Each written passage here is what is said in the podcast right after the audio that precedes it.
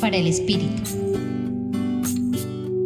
El día de hoy se nos presenta la primera aparición de Jesús. Esta fue a María Magdalena en el sepulcro. Hoy vamos a detenernos a mirar tres espacios que nos muestran un proceso muy bello de lo que implica el amor cristiano. Primero, María llega al sepulcro. Todo estaba oscuro. La piedra había sido retirada y Jesús no estaba. Ella corre a decírselo a Simón Pedro y al discípulo amado. Ellos confirmaron que Jesús no estaba. Esto es un ejemplo de cómo entendemos la vida en el amor terrenal. Entendemos solamente hasta donde los ojos nos dan evidencia. Y allí, cuando hay dificultades, todo es muy oscuro.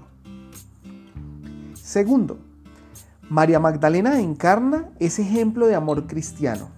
No se conforma con la oscuridad. Ella estaba loca de amor. Veía a Jesús en todos los lados.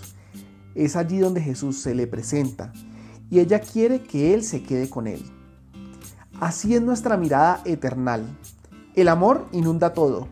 Logramos ver mucho más allá de nuestros ojos. Vemos con el amor, cuando eso pasa, aparecen cosas sorprendentes. Pero algunas veces nuestro egoísmo humano nos hace desear quedarnos allí con toda la vida. Tercero, la entrega total del amor. Jesús le pide a María que lo deje y le cuente lo que vio a sus hermanos. Allí está el centro de nuestra fe. Jesús no quiere que nos quedemos con Él.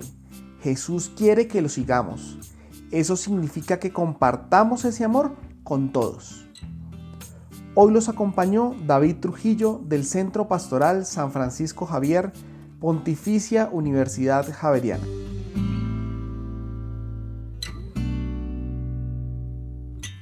Escucha los bálsamos cada día entrando a la página web del Centro Pastoral y a javerianestereo.com.